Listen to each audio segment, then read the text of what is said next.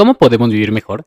Sabemos que la mejora de nuestra vida comienza detrás de nuestros buenos hábitos, pero ¿por qué es tan difícil adoptar buenos hábitos y tan fácil adoptar malos hábitos? Este es el tipo de temas que vamos a analizar en el libro Hábitos Atómicos de James Clear. Es un libro de 2018 que la verdad tiene muchísimo, muchísimo, muchísimo de práctico para que ustedes puedan realmente mejorar en aquellos hábitos que desean adoptar y que hasta el momento durante toda su vida, 20, 30, 40, 50 años, no han podido adoptar.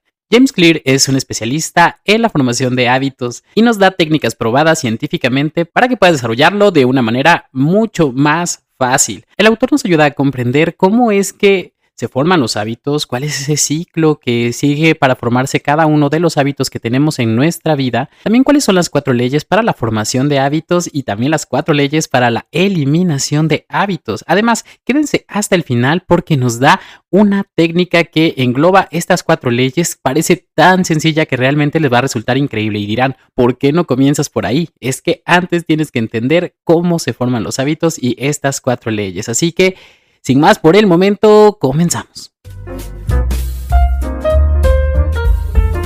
Antes de continuar, quiero invitarte a que te suscribas y revises todo el contenido de nuestro canal. Encontrarás desde ejercicios que se realizan en terapia psicológica hasta el análisis de temas más complejos y ahora agregamos el resumen de los libros que leemos juntos en nuestro club de lectura, que ocurre de lunes a viernes de 7 a 7.30 horario del centro de México, el cual es completamente gratuito y se transmite simultáneamente en Facebook, Instagram y TikTok. No olvides suscribirte y activar la campanita, así como seguirnos en todas nuestras redes sociales. Estamos como Crece Terapia Psicológica en Facebook, Instagram, X, TikTok, LinkedIn, Kawaii, Spotify y YouTube.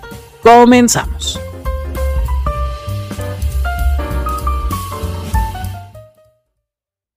Yo soy Sergio Vergara y hoy vamos a comenzar con este resumen del libro Hábitos Atómicos, que la verdad es que me encantó cuando lo leímos en el club de lectura. Vamos a comenzar con la primera parte. ¿Por qué nos cuesta tanto crear nuevos hábitos? Primero que nada, los hábitos son el efecto compuesto de nuestro éxito, es decir, todo lo que ocurre en nuestra vida, nuestros éxitos y nuestros fracasos están determinados por completo por nuestros hábitos. Por ejemplo, piensa en ese cigarro que te fumas todas las mañanas. Piensa en todas las ocasiones en que te cuidaste la piel. Piensa que todos estos hábitos tuvieron un resultado diferente en el cuidado de tu salud, por ejemplo, o en tus relaciones personales. Cada uno de tus hábitos explica el por qué estás donde estás, haces lo que haces. Los hábitos forman tu vida, es quien tú eres. Y justamente por eso es que eh, en este libro lo que se menciona es que a veces, por ejemplo, cuando intentamos adoptar un hábito, nosotros fracasamos porque esperamos tener resultados demasiado inmediatos. Por ejemplo, si hoy empiezo a hacer eh, abdominales, quiero ya tener cuadritos de inmediato, pero la verdad es que esto no ocurre de esta manera. Hay algo que James Clear llama la meseta del potencial latente y se refiere que durante un buen tiempo, que puede ser desde meses hasta años, probablemente tú no notes ningún tipo de diferencia completamente visible. Eso termina por desalentarnos y decir, no, ya no quiero seguir con este hábito. Pero la realidad es que es justamente eso. Cuando pensamos que no está sucediendo nada en realidad, los resultados se están acumulando. Y esa es la parte más importante que tiene que quedársete de esto, que en realidad no es que no esté pasando nada, apenas se está acumulando. Puede ser que durante un mes, dos meses, tres meses de estar realizando estas abdominales tú no notes nada, pero te aseguro que si tú continúas así, por ejemplo, por un año o por dos años, ¿te imaginas? El por qué es tan difícil es justamente porque aquello que nos beneficia no es placentero en un primer momento. Y eso lo sabemos. Hacer una abdominal en realidad va en contra del mínimo esfuerzo, de esta ley que marca cómo nos desempeñamos, cómo pensamos, cómo actuamos. Y justamente por eso es que nos cuesta tanto, no queremos pasar por ese dolor. Pero las cosas que son negativas, los hábitos que son negativos son deliciosos y los disfrutamos desde el primer momento. Comerse una hamburguesa, por ejemplo, es una subidona de energía porque comes muchos carbohidratos, carnes, grasas, sales y todavía si viene en el paquete con un refresco, agrégale el azúcar y definitivamente se vuelve en algo que tú quieres repetir y repetir y repetir. Una de las grandes diferencias es que justamente los buenos hábitos no son satisfactorios en el momento, pero los malos hábitos son muy satisfactorios desde el principio.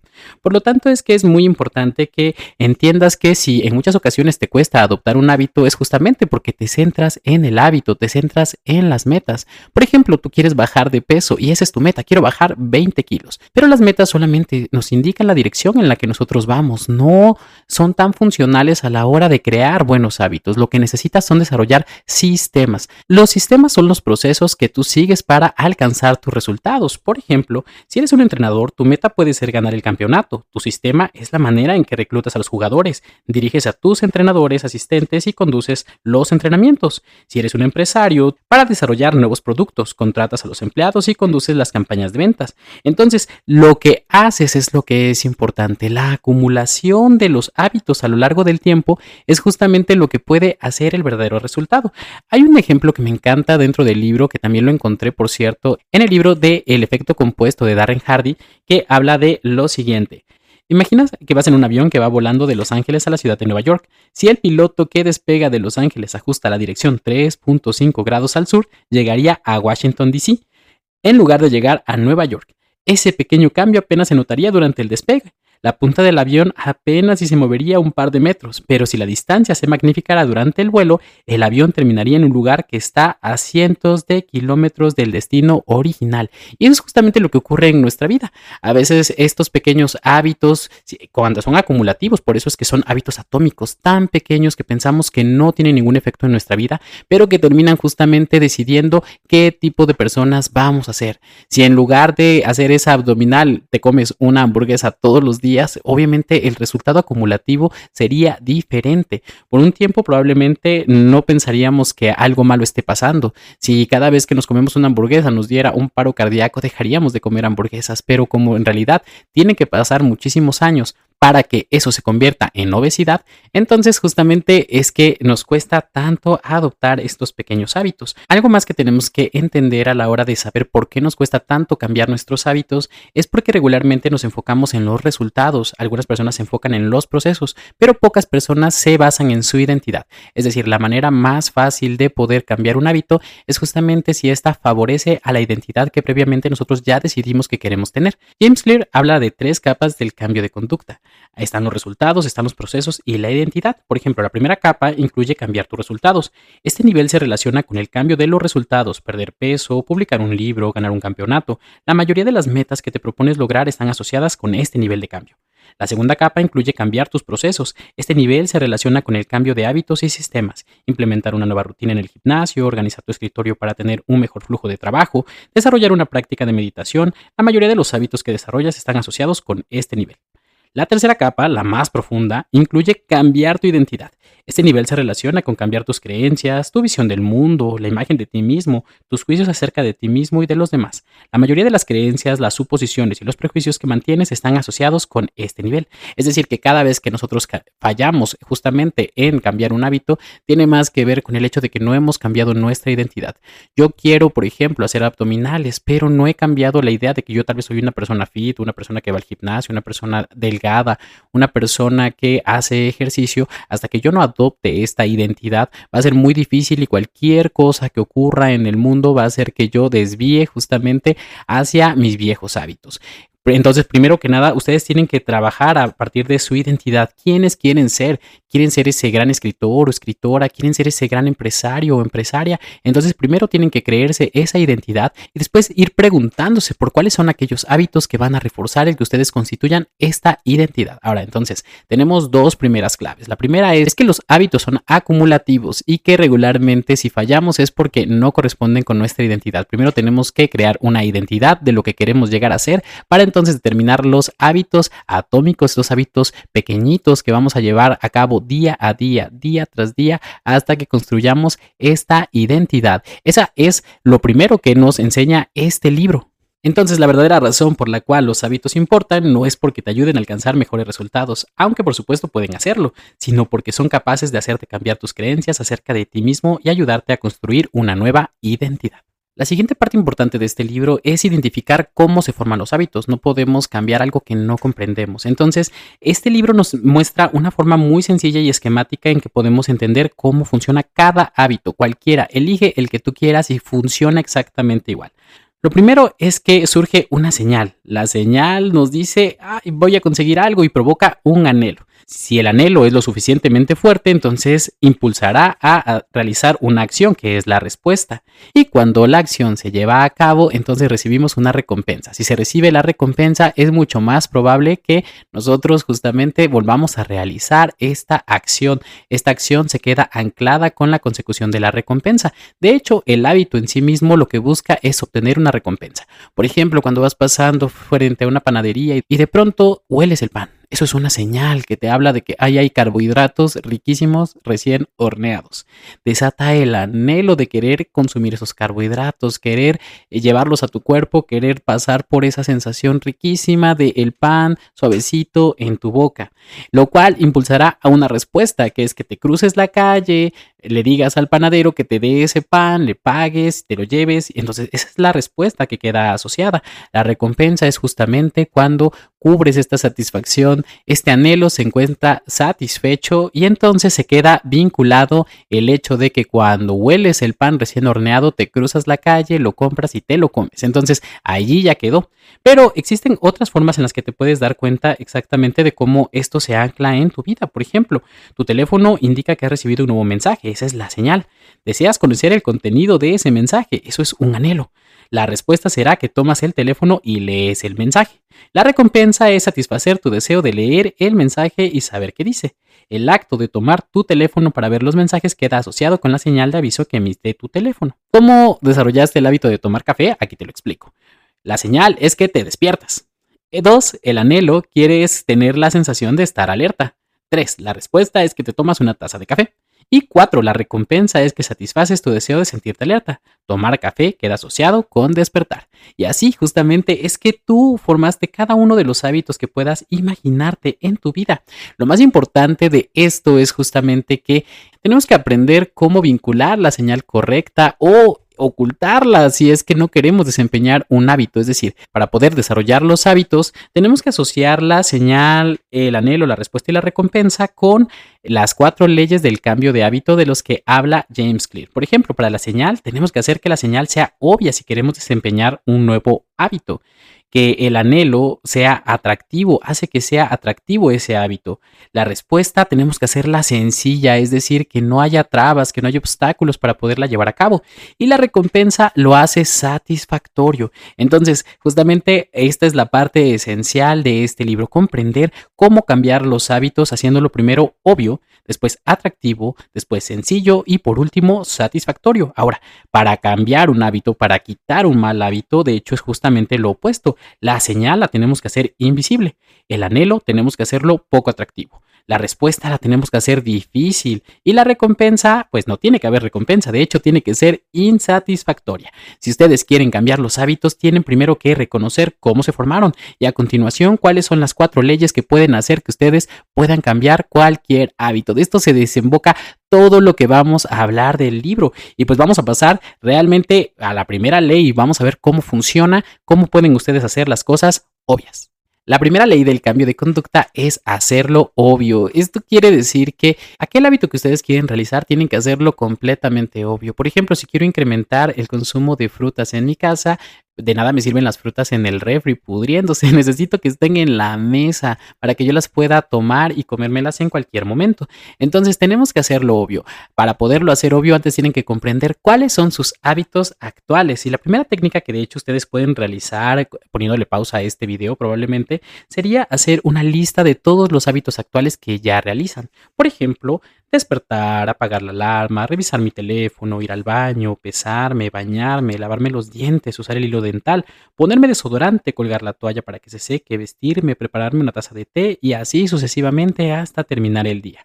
Después de hacer esta lista, lo que van a hacer es que van a calificar justamente cómo ayudan cada uno de estos hábitos para la formación de su identidad. Recuerdan que primero tenían que plantearse cuál es la identidad que quieren lograr. Para ello es que lo van a calificar como positivo, negativo o neutro. Van a poner enfrente de cada uno de estos hábitos un signo de más si es que es positivo, un signo de menos si es que es negativo y un signo de igual si es que es neutro. ¿Cómo puedes determinar si algo es positivo, neutro o negativo? Justamente es si esto te ayuda a conseguir el tipo de vida que tú quieres tener.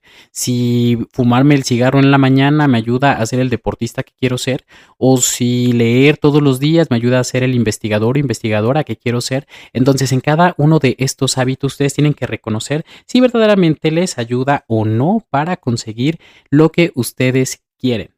La primera ley de conducta, hacerlo obvio, se desata con una señal. Tenemos que hacer evidente la señal y no hay nada más evidente que aquellos hábitos que ya tenemos asentados. Por ejemplo, hay cosas que van a ocurrir todos los días, como despertar o que salga el sol o que te tomes esa taza de café.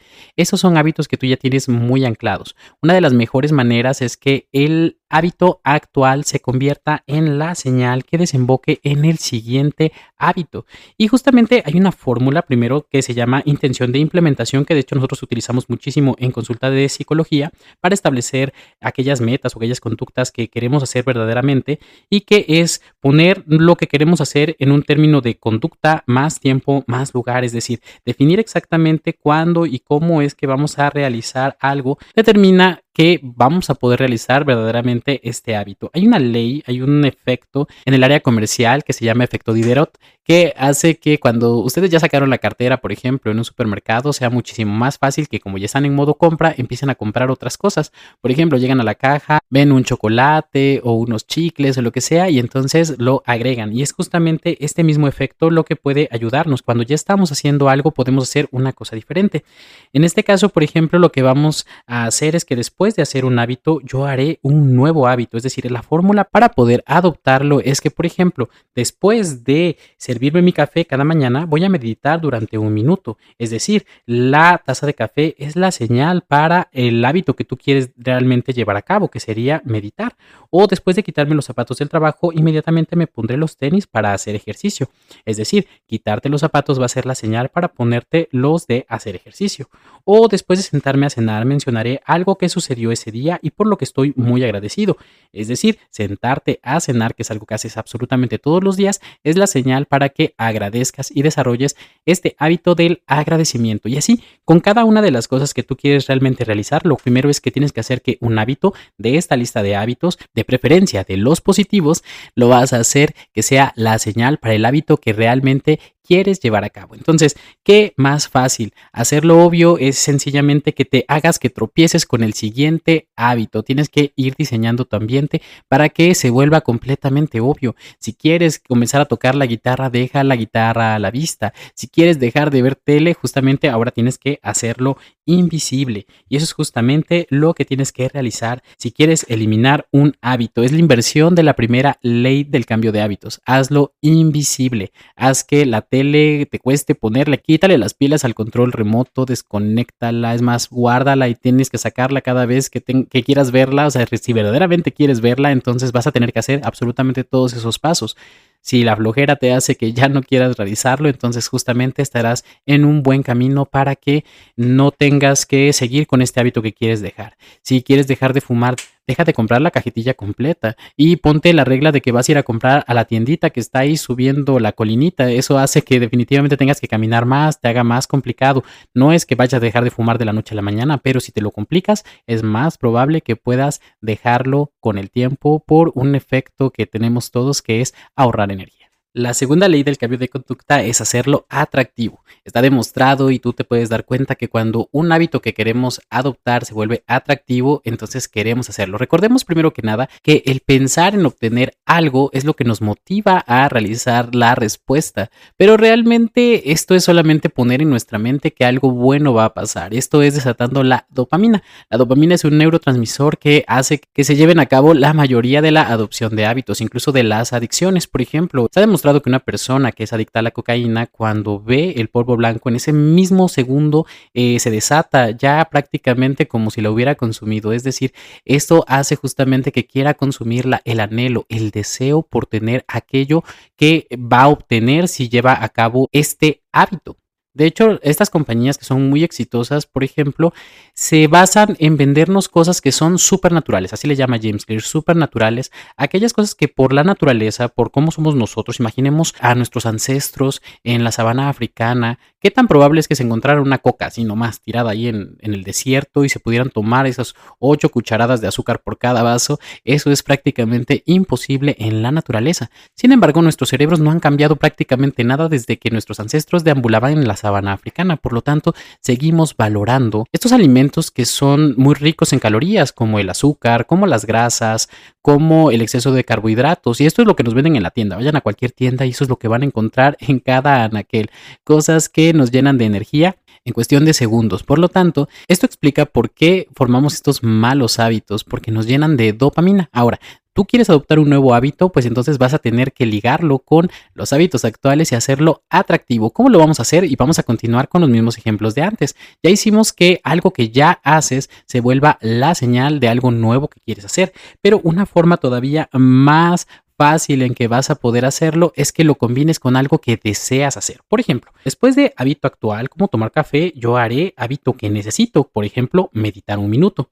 Y después del hábito que necesito, que es meditar un minuto, yo haré el hábito que quiero. Por ejemplo, revisar redes sociales. Las redes sociales dan esta dopamina que necesitas para poder anclar este nuevo hábito.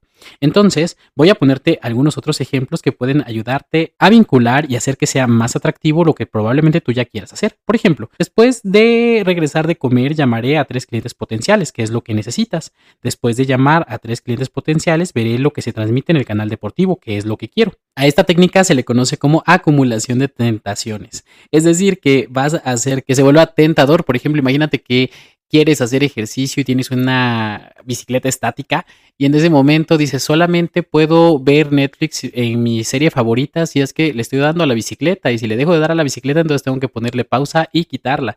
Entonces la acumulación de tentaciones es esta forma en la que vas a hacer tus hábitos más atractivos. La estrategia consiste en integrar una acción que quieras hacer con una acción que necesites hacer. Ahora la inversión de la segunda ley que es hacerlo atractivo es hacerlo poco atractivo y esto funciona para quitarte un mal hábito. Por ejemplo, nosotros vinculamos, no sé, fumar al hecho de de que te va a reducir el estrés, aunque tienes que ser bien honesto y honesta contigo. Cada vez que fumas, por ejemplo, realmente te reduce el, estrés porque a mí me pone a temblar la mano. Entonces, regularmente nos engañamos al pensar que nos hace algo bien o tal vez pensar que una cervecita te hace más sociable y esto realmente tampoco es verdad. Una de las formas de hacer que tu hábito actual negativo eh, se vuelva poco atractivo es justamente hablando mal de él. Por ejemplo, tú crees que estás renunciando a algo, pero no estás renunciando a nada porque los cigarros no hacen nada por ti. O tú crees que fumar es algo que necesitas para socializar, pero no es así, tú puedes socializar sin fumar. O tú crees que fumar alivia el estrés, pero no es así, fumar no cambia tus nervios, al, contrario, los destruye. Y también tienes que ver qué es lo que tú ganarías, por ejemplo, si dejas este mal hábito, por ejemplo, el de fumar. No solamente no estás perdiendo nada y a cambio estás obteniendo estupendas ganancias positivas, no solo para tu salud, energía y economía, también estás ganando seguridad en ti mismo, misma, respeto, libertad y sobre todo estás alargando y mejorando la calidad de tu vida en el futuro. Ahora, obviamente, como tú lo que quieres se supone es, por ejemplo, reducir el estrés, en este caso lo que tienes que buscar es una forma alternativa de reducir el estrés que verdaderamente lo haga. Por ejemplo, salir a correr en lugar de echarte ese cigarrito. Si, por ejemplo, entras a Tinder y quieres dejar de entrar a Tinder, entonces lo vas a tener que sustituir porque aquí, por ejemplo, lo que quieres conseguir es pareja y eso es algo que, por supuesto, nos mueve el anhelo, lo hace atractivo. Pero, por ejemplo, si dices en lugar de esto voy a ir a lugares reales como a una cafetería, como a un museo un lugar en donde si conozco a una persona que me llame la atención, va a ser más probable que realmente la considere como una persona que pudiera llegar a ser tu pareja. Bueno, eso lo haría realmente atractivo para el nuevo hábito, pero también es que tienes que hacer muy poco atractivo tu hábito negativo. Ahora vamos a pasar a la tercera ley del cambio de hábito. La tercera ley del cambio de conducta es hacerlo sencillo. Y hay dos cosas importantes que tenemos que considerar por qué es tan importante hacerlo sencillo. Primero que nada, para que se ancle un hábito depende de la cantidad de veces que lo hayamos llevado a cabo. Entre más lo realicemos, aunque lo hagamos mal, lo hagamos a la carrera, lo hagamos como sea, esto facilita más la formación de nuestra identidad. Por lo tanto, tenemos que pasar a la práctica. Lo que sea que quieras hacer, tienes simplemente que hacerlo. Sonará tal vez tan simplista, pero realmente si quieres realizar tu nuevo hábito, tienes que buscar la manera de hacerlo hacerlo y hacerlo muchas veces, aunque sea mal hecho, antes que durante mucho tiempo bien hecho. Entonces, justamente eso es lo primero que tienes que entender. Después es que existe algo que se llama la ley del mínimo esfuerzo. Y la ley del mínimo esfuerzo lo que determina es básicamente cómo hacemos todo en nuestra vida. Tenemos que ahorrar energía, tan preciada energía que requiere nuestro cuerpo. Por lo tanto, si tú haces que tu ambiente sea lo suficientemente bueno eh, para que lleves a cabo tu nuevo hábito, eso va a hacer básicamente que te tropieces con el siguiente paso y el siguiente hábito y el siguiente hábito que quieres desarrollar. Eso es lo mejor que puedes hacer para hacerlo verdaderamente sencillo. Por ejemplo, si quieres dibujar más, coloca tus lápices, plumas, cuadernos y otras herramientas de dibujo sobre tu escritorio donde sean más fácilmente accesibles. ¿Quieres hacer ejercicio? Prepara con anticipación la ropa apropiada, los zapatos, la maleta del gimnasio y la botella de agua.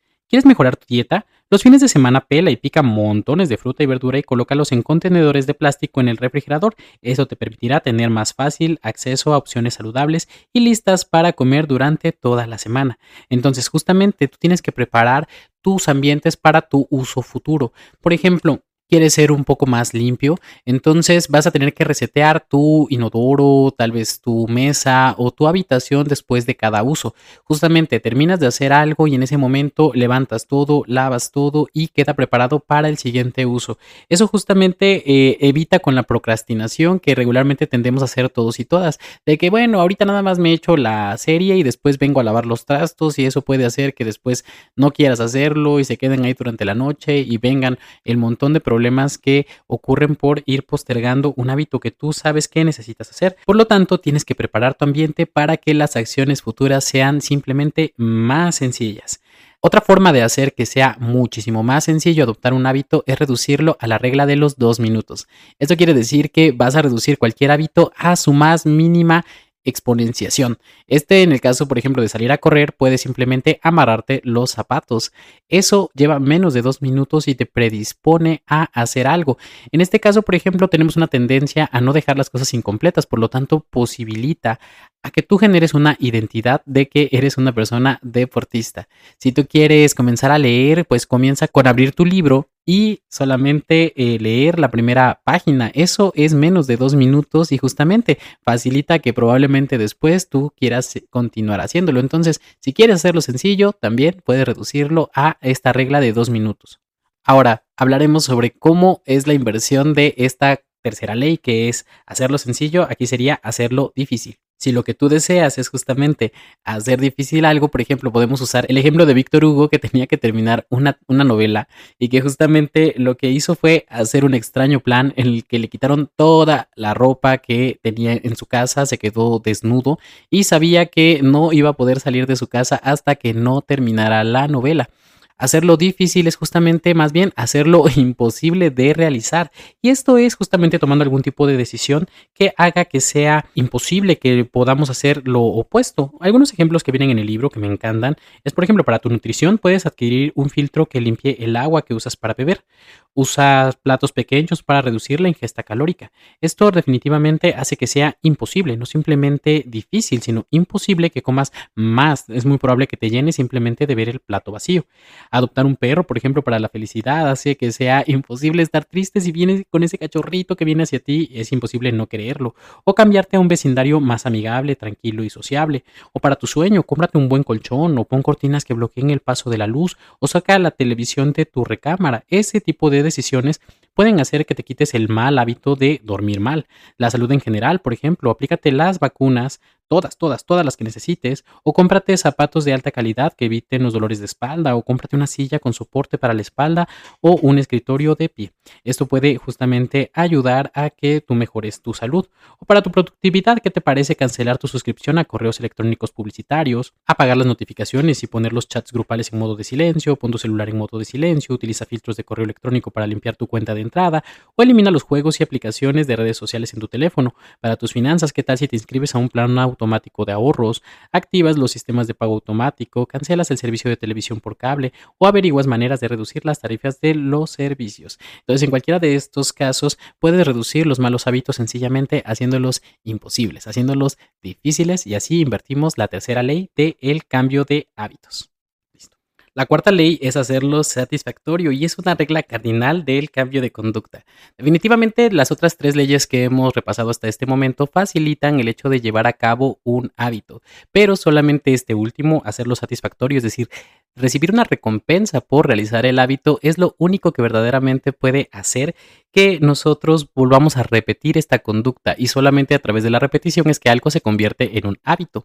Pero a veces es muy difícil porque digamos que durante los últimos siglos, milenios, nuestros ancestros necesitaban más bien algunos temas de recompensa inmediata. Por ejemplo, comerte lo más que puedas en este justo momento en vez de comerlo después porque se puede echar a perder porque no hay un refrigerador. Entonces digamos que es lo más inteligente. A partir de hace 500 años aproximadamente es que comenzamos con una forma diferente que se le llama recompensa retardada. Por ejemplo, a ellos no les servía de nada de que ahorra para el futuro, por ejemplo, si no había dinero, ¿no? Pensemos allí en la gran sabana africana, pues no había dinero, no había créditos, no había bancos, no había carreras, no había todas estas cuestiones superficiales que tal vez ahora nos preocupan. Por lo tanto, es que nuestro cerebro no está diseñado para eso. Ahora, como lo dije al principio de este resumen, los hábitos buenos requieren algunos temas de sacrificios, no son satisfactorios en sí mismos. Hacer ejercicio no es satisfactorio, comer saludable no es tan satisfactorio como comer poco saludable, ver la televisión es mucho más satisfactorio que, por ejemplo, leer un libro. Y eso es lo que determina justamente aquello que nosotros vamos a repetir. Por lo tanto, mm, digamos que lo que tenemos que estar muy enfocados es en hacer satisfactorio nuestro nuevo hábito. Y esto, por ejemplo, se puede hacer a través de algunas técnicas como lograr que hacer nada se vuelva satisfactorio. ¿Cómo se lleva a cabo eso? Por ejemplo, imagínate que tienes el mal hábito de comprarte un refresco todos los días. Cuesta 20 pesos si haces una cuenta, por ejemplo, del efecto compuesto de la pérdida de ese dinero durante mucho tiempo, pues justamente te darías cuenta de que estarías gastando muchísimo dinero en un mes. Pero ¿qué pasaría si cada vez que resistes a la tentación de comprarte ese refresco, tuvieras una cuenta, un botecito, una alcancía donde diga, que diga, por ejemplo, viaje en crucero o, por ejemplo, comprarme la guitarra? Es decir, desviar ese dinero para comprarte algo que realmente necesitas. Tal vez casi no te compras ropa o esa chaqueta que tanto te encanta o cualquier otro hábito que tú realmente sí quieras adoptar, que desvieras los recursos, que cada vez que logres detener el mal hábito te des una recompensa. Entonces definitivamente se va a volver muchísimo, muchísimo más atractivo. Recuerda, lo que nosotros no queremos es realmente, por ejemplo, lavarnos los dientes. Lo que queremos es sentir la boca fresca. Lo que nosotros queremos no es tomarnos el refresco, sino sentirnos satisfechos y llenos de energía. Entonces, justamente lo que tenemos que ver es cómo hacer que esa recompensa llegue a nosotros lo antes posible. Tenemos que hacerlo verdaderamente satisfactorio. Tienes que encontrar la manera de recompensarte, hacer que esas recompensas pequeñas cada vez que logras algo eh, esté allí, porque si no estará esperando hasta que en dos años tengas este gran resultado, va a ser que tú desistas. Pero si aprendes a darte pequeñas recompensas en el camino, darte estos abrazos, este reconocimiento por haber hecho algo bien, definitivamente puede hacer que este hábito quede adoptado. Ahora les voy a hablar de la técnica más efectiva que les puede surgir, sobre todo porque es al mismo tiempo fácil, sencilla, satisfactoria, atractiva de alguna manera y es justamente hacer un registro de hábitos. El registro de hábitos parece tan sencillo que dices, no, es casi trampa, ¿por qué no me lo dijiste desde el principio? Pero por ejemplo, el simple hecho de poner una X en un calendario cada vez que realizas la acción que necesitas hacer es al mismo tiempo obvio. Es decir, no te puedes engañar, tienes que voltear a ver tu calendario y decir, oye, ¿lo hice o no lo hice? Es, es obvio que no podemos engañarnos. Eh, también puede ser que pasemos un clip, por ejemplo, de un lugar a otro, algo físico, que denote cuando hacemos algo, por ejemplo, llamarle a un cliente o cada vez que hacemos una abdominal o cumplimos con ir al gimnasio, hacer algo que sea físicamente obvio que haga que se vea, que no nos podamos engañar. También el beneficio número dos de hacer un registro de hábitos es que el historial de hábitos es atractivo. La verdad es que se siente bastante bien sentir este progreso. Por ejemplo, lo aplican en las computadoras. ¿A poco no cuando están descargando algo y cuando ven que va la barrita de progreso dices, ay, ya casi, ya casi, ya casi, ya casi, sí, se acabó. Pero si no estuviera esa barrita de progreso estaríamos más bien con ansiedad, esperando a ver a qué hora, no sé qué es lo que me indica que realmente esto ya pasó. Y también es satisfactorio porque justamente se siente bien el hecho de, de saber que estamos cumpliendo con nosotros mismos, que nos estamos acercando a nuestra identidad. Incluso hay ocasiones, por ejemplo, si tú quieres eh, ir al gimnasio, ser una persona fit, desarrollar esta identidad, a veces con el simple hecho de que te vayas a bañar al gimnasio, o sea, ayuda a que, y pongas una X por haber asistido al gimnasio, es decir, que lleves un control de las ocasiones en que asististe al gimnasio, es más importante que asistas a que hagas el ejercicio. Va creando una identidad en ti y se vuelve satisfactorio saber que estás cumpliendo contigo mismo y contigo misma. Así que, pues justamente, eh, una de las formas es que vamos a volver al a las claves del principio, en donde poníamos, por ejemplo, la fórmula de acumulación de hábitos más el historial de hábitos es después del hábito actual, voy a registrar mi hábito. Es decir, e incluso podemos combinarlo con los anteriores. Por ejemplo, después de hacer el hábito actual, como tomar el café, vas a hacer el hábito que necesitas. Por ejemplo, meditar cinco minutos. Después del hábito que necesitas, vas a hacer el registro de hábitos. Vas a poner la tachita en tu calendario. Y después de hacer la tachita en el calendario, de hacer tu registro de hábitos, vas a hacer el hábito que quieres. Es decir, vas a poner dopamina, vas a ver Netflix, vas a ver tus redes sociales, vas a hacer lo que tú necesites hacer. Pero de este modo puedes enlazar muchos de los conocimientos que hemos visto a lo largo de este libro y que justamente vas a ir diseñando cada tu día a partir de cómo quieres que verdaderamente ocurra ¿Cómo es que va a ser tu día si fuera esa identidad ya estuviera cimentada en ti, si ya fueras ese empresario, empresaria, escritor, escritora, mamá ideal, eh, novio perfecto, lo que tú quieras, en realidad de alguna manera es que vayas poniendo todo lo que necesitas hacer. Y algo que es muy, muy importante es que ya que estás haciendo este registro de hábito, es que nunca, nunca rompas la cadena. Pero si de pronto dices, híjole, es que cualquier cosa pasó y rompí la cadena, entonces no la rompas dos días seguidos. Incluso si de pronto te sientes tentado a romper esta cadena, recuerda la regla de los dos minutos. Hazla mal, hazla, hazla incompleta, hazla, haz un rayoncito, pero haz que no se rompa esta cadena. Después es más difícil regresar y por eso precisamente la recomendación es que no rompas la cadena y si la rompes, entonces no lo hagas dos días seguidos. Es decir, recupérala lo antes posible eso es lo que puede hacer verdaderamente que tu hábito realmente quede formado. Y la inversión de la cuarta ley es hacerlo insatisfactorio. Y para ello, pues podemos usar algunas técnicas, como por ejemplo tener a un accountability partner o un socio corresponsable, como sería tal vez en español, que sería pedirle a alguien que observe tu conducta. La verdad es que no está padre cuando te comprometes con alguien que dice que cree en ti y esta persona te va a estar viendo. Oye, cada vez que eh, no salude a las personas, me vas a decir. Cada vez que no asista al gimnasio, me vas a decir. Entonces, en este caso, por ejemplo, incluso lo puedes hacer delegar esta responsabilidad responsabilidad a la opinión pública. Imagínate que publiques en Facebook cada vez que lo estás haciendo. Cada una de tus prácticas las vayas publicando hagas un compromiso público. El riesgo del escarno social hace que sea justamente insatisfactorio, así que hazlo público. Este hábito que quieres adoptar, comprométete públicamente y te aseguro que incumplir sería tan insatisfactorio que realmente no querrías dejar de hacerlo. Y por último, haz un contrato de hábitos. Haz que los costos de tus malos hábitos sean públicos y dolorosos. Entonces, justamente esto es lo que tú tienes que hacer si quieres eliminar un mal hábito. ¿Qué pasa si le dices a todos en tu oficina? A partir de hoy voy a dejar de fumar. Entonces, cuando alguien te vea fumando, definitivamente te va a dar vergüenza. Es algo que no vas a querer hacer, incluso por simplemente evitar pasar por esa vergüenza, muy probablemente te obligue a no cumplir con ese hábito. Y bueno, estas son básicamente, obviamente hay reflexiones finales que vienen dentro del libro que está muy, muy, muy interesante, pero que realmente una de las mayores claves que vienen al final de este libro es justamente la regla de los de de oro.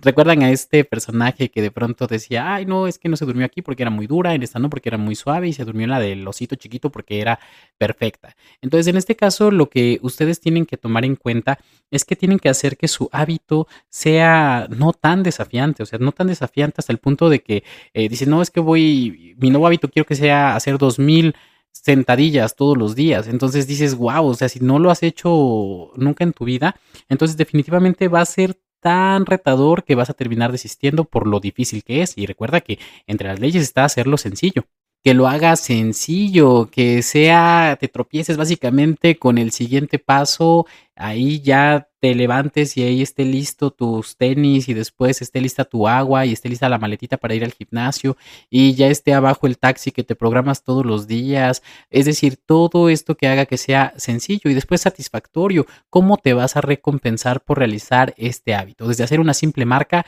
hasta, por ejemplo, premiarte económicamente para algo que tú quieres lograr alguna vez va a hacer que sea mucho más sencillo. Y este fue el libro Hábitos Atómicos de James Clear. Fue el primer libro de nuestro club de que ocurre de lunes a viernes de 7 a 7.30 horario del centro de México a través de Instagram, TikTok y Facebook. Este es el primero de los resúmenes. Quiero que nos pongan en los comentarios si es que llegaron hasta este punto, si llegaron hasta el final y cuáles van a ser los hábitos que ustedes van a cambiar.